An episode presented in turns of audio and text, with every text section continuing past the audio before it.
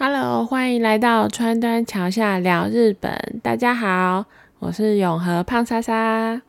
如果你也跟我一样喜欢日本，每天通勤十分钟，让你变成日本通。那这一集就延续上集跟大家讲的监狱话题，要跟大家分享两个日本的越狱奇才。而且这两个人身处的时代啊，还意外的刚好一个承先启后的概念，都还刚好在王走监狱被关过，所以去参观王走监狱的时候，也会也一定会看到这两个传奇人物的人像，可以跟他们一起拍个照留作纪念。那接下来就一起听听他们的故事吧。在这之前，我要先来个警语，注意以下内容跟屎尿有关。如果你正在吃饭或者是准备吃饭的朋友，请自己快转。好，那首先呢是明治时代的越狱王西川影吉，他最有名的记录是越狱了六次，但最后居然变成了模范犯人出狱。模范犯人，很奇妙吧？我们现在就来聊聊他波澜壮阔的一生。他出生在一八五四年，还是德川幕府还没有变明治的那个时代哦。出生讲好听一点是贫穷的佃农，讲白一点就是部落民。大家知道日本有部落民吗？其实以前日本是有阶级制度的，一直到明治才形式上的废除。在那之前，有些人世世代代都是贱民，也就是最下等的阶级，泛称为部落民。那西川眼吉就是部落民出身，他从小个性就比较冲动，可是他很重义气，打当然那种打架之类的事情也绝对都没少过。不过他有一个感情很要好的叔叔，常常出去会带他见见带他出去见世面。然后这个叔叔啊，就是爱赌，所以三不五时就会带小影集去赌场晃晃。结果有一次，他叔叔疑似因为债务纠纷就被赌场的人打死了。那血气方刚的演技就一个人杀去赌场要报仇，一阵扭打混乱之下，就杀了仇家以外，还放了一把火，把这个赌场也给烧了。最后被抓到之后，就被判了无期徒刑。当时他还不满二十岁哦，被判无期之后啊，他就觉得内心觉得很不满，心里觉得委屈，觉得苦，于是呢，他就萌发了越狱的想法。他在晚上的时候，趁着狱卒睡着的时候，就把钥匙偷走，跑出了牢房，然后人呢就躲在装那个粪便的空空的桶子里面。因为那个时代下水道还不流行，水肥它就是每天清晨的时候都要靠人力来回收。于是眼吉就这样子跟着收粪便的农民大摇大摆的离开了监狱。结果跑出来之后啊，眼疾他就跑去赌场赌博。之后的每一次也都是一样的剧本，他就会逃跑。然后沿途呢，可能去偷窃几个民宅，然后再跑去赌场，然后结果就会被那个守株待兔的警察抓回去，然后他又会再逃跑。不过啊，随着他这样子屡逃屡抓，他的名气就会越来就越来越响了，然后就被他叫做越狱之神。其中很第五次的越狱很值得一讲，因为他那时候被关在北海道的化户监狱。就是在札幌跟旭川的中间，这个监狱在冬天当然是极冷无比。可是呢，我们的眼疾非常聪明，来了一个借力使力，是一个很有创意的逃狱方法。他事先啊就会跟他的狱友们收集外套，然后趁狱卒不注意的时候，就尿尿在外套上。然后再把湿湿的外套往墙上一放，就因为天气太冷了，那个尿尿外套一下子就粘在墙上。然后他再抓着尿尿外套一路往上爬，就这样越过了监狱的高墙。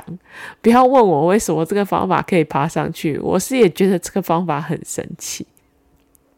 结果当他在监狱外奔跑，奔向自由的时候呢，噔，他踩到一个五寸的钉子。但是就算受伤流血，他还是可以在雪地里面狂奔十公里以上，有没有很狂？他就是因为这样子，他就多了一个五寸钉眼疾的封号。可是这次逃亡啊，不意外，他还是循着前面讲的剧本一样，他又被抓回去监狱。最后啊，第六次的监狱，眼疾一样是出了奇招。他趁那个户外做劳动工作的时候，他就抓了一把土放在口袋里面，然后用土事先做了钥匙的模具，然后再用随处可见的那种纸把它捏成符合钥匙的形状。最后啊，为了要加强纸钥匙的耐用度，他还把吃剩下的饭粘在那个纸钥匙身上，等到米饭干掉之后，它就变得很硬。所以最后他自己用自制的钥匙，轻松愉快的离开了监狱。听到这里，有没有觉得跟我有一样的结论？就影集呢，他一定是一个很擅长越狱，但是不擅长逃亡的男人。等到啊，他第七次他被抓回来的时候，就被关到上一集说的那个王走监狱。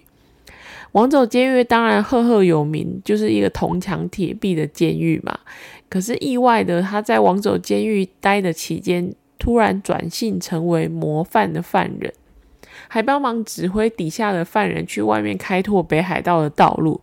为什么呢？不是因为那个王走监狱太难逃跑让他放弃，而是来自亲情的呼唤呐。据说有一次啊，眼吉他跟阔别二十年没有见面的儿子去见见了面，这样子，结果这个儿子啊一开口就说：“阿爸，你别那咩个瓦固啊，你爱那个灰驴咩瓦固啊。”一句话就突然让影吉突然胸口一震，顿时他就清醒了。其实我们家影吉本身也不是什么心理变态的杀人魔啦。他也就是喜欢赌赌博而已嘛，那赌到没钱了，他就只好跑去别人家里偷钱来赌啊。他本性其实也不坏，就是调皮了一点嘛。所以后来呢，他就被他这样子儿被他的儿子情绪勒索了一番之后呢，他居然过着开始洗心革面的生活。最后他还在七十一岁的时候假释出狱。你以为故事就这样结束了吗？No，影集看他出狱之后，开启了越狱以外的斜杠人生。他跑去当了演员呢，他演他自己，而且他因为自带流量，有没有？不小心就大红大紫了。然后他就全国巡回演出来赚钱，包括据说他在一九二五年的时候还来过台湾呢。那时候台湾是日本啦，不要忘记那时候台湾就是还挂着太阳旗啊。然后最后影集在七十八岁的时候，在他儿子的陪伴之下，安详的离开了这个世界。那当然，王走监狱也没有放过这个蹭影集的机会，他就在门口做了一个影集的人像，还做了一个五寸丁影集的越狱先辈。我我跟我老公说，不知道这个越狱先辈吃起来是什么样的味道，结果他说是自由的味道。有听有买过的观众啊？请跟我分享一下什么是自由的滋味。那接下来讲一下王走监狱，他还帮另外一个人做了人像，他就是昭和时代的越狱王，叫做百鸟游荣。这个人的名气真的很大，除了他被写成小说以外，他还二度拍成电影。最新版的电影就是我最爱的山田孝之演男主角。那百鸟游龙虽然只有越狱四次，可是他有创意的程度，我觉得也不输影集啊。百鸟游龙啊，他是一九零七年出生在青森县。那爸爸两岁过世之后，他就被亲戚收养。后来啊，继承亲戚的家里面的那个豆腐店。可是他在一九三三年的时候就染上了赌博的习惯。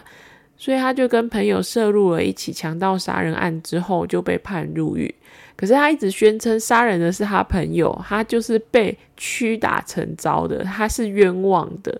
可是最后还是被判了无期徒刑，之后就送到了亲生的监狱。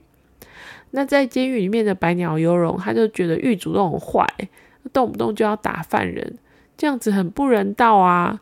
而且他这样子的生活要过一辈子，那。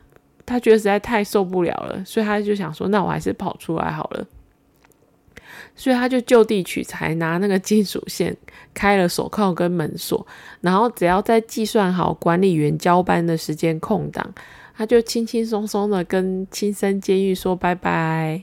可是他其实三天后就被抓了，然后后来又被关回去，就是住在很多各个不同的监狱，就在各个监狱流转这样子。结果他在东京的时候遇过一个对他蛮好的典狱长，叫做小林口巴亚西，然后让他安分了一段时间。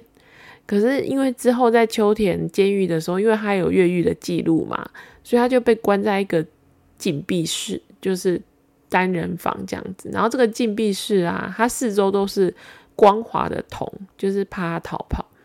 三公尺的高度，还只有小小的天窗，然后几乎也没有什么阳光会照进来。百鸟游龙就这样子孤孤单单的被关在这个狭小的小空间。然后加上冬天又很冷，所以百鸟游龙又忍不住，他就从天窗逃走了。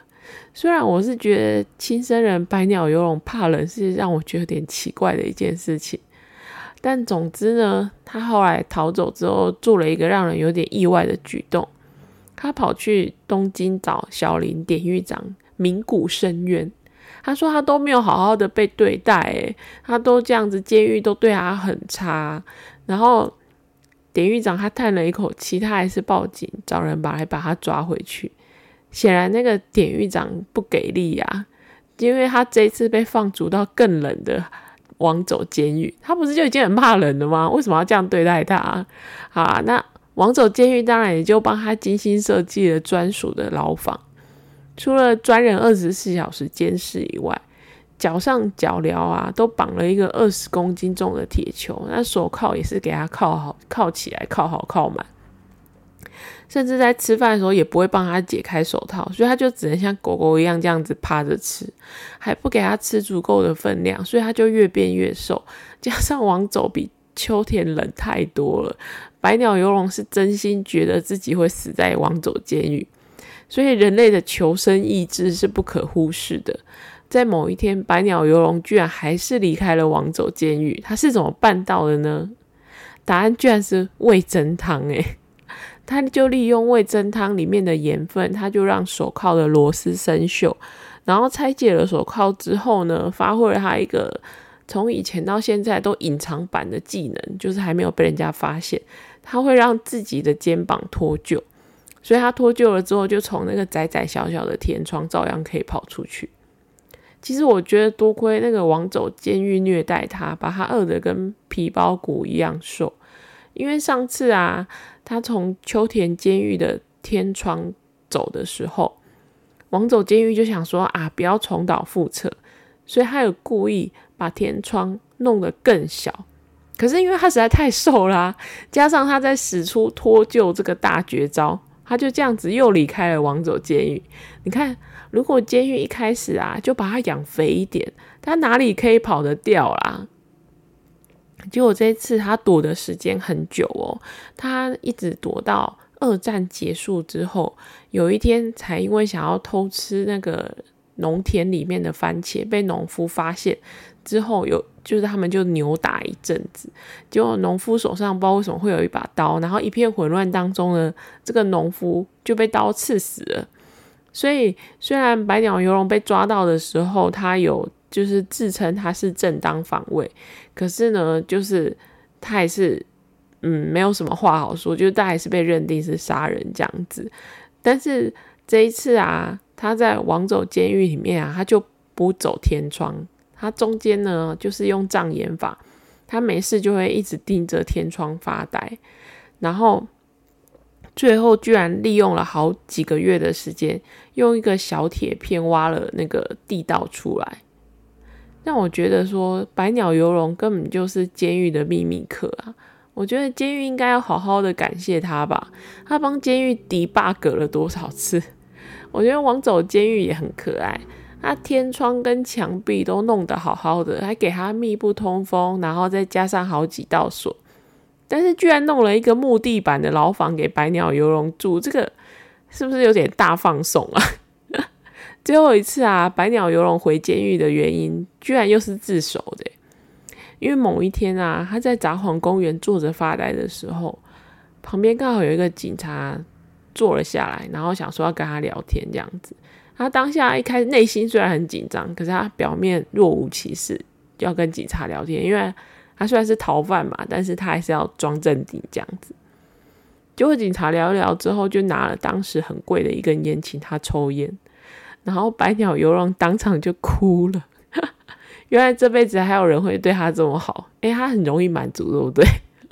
于是啊，他就跟警察自首，其实自己是越狱犯。那最后呢，他。最后是被关在府中监狱，之后他就再也没有越狱了。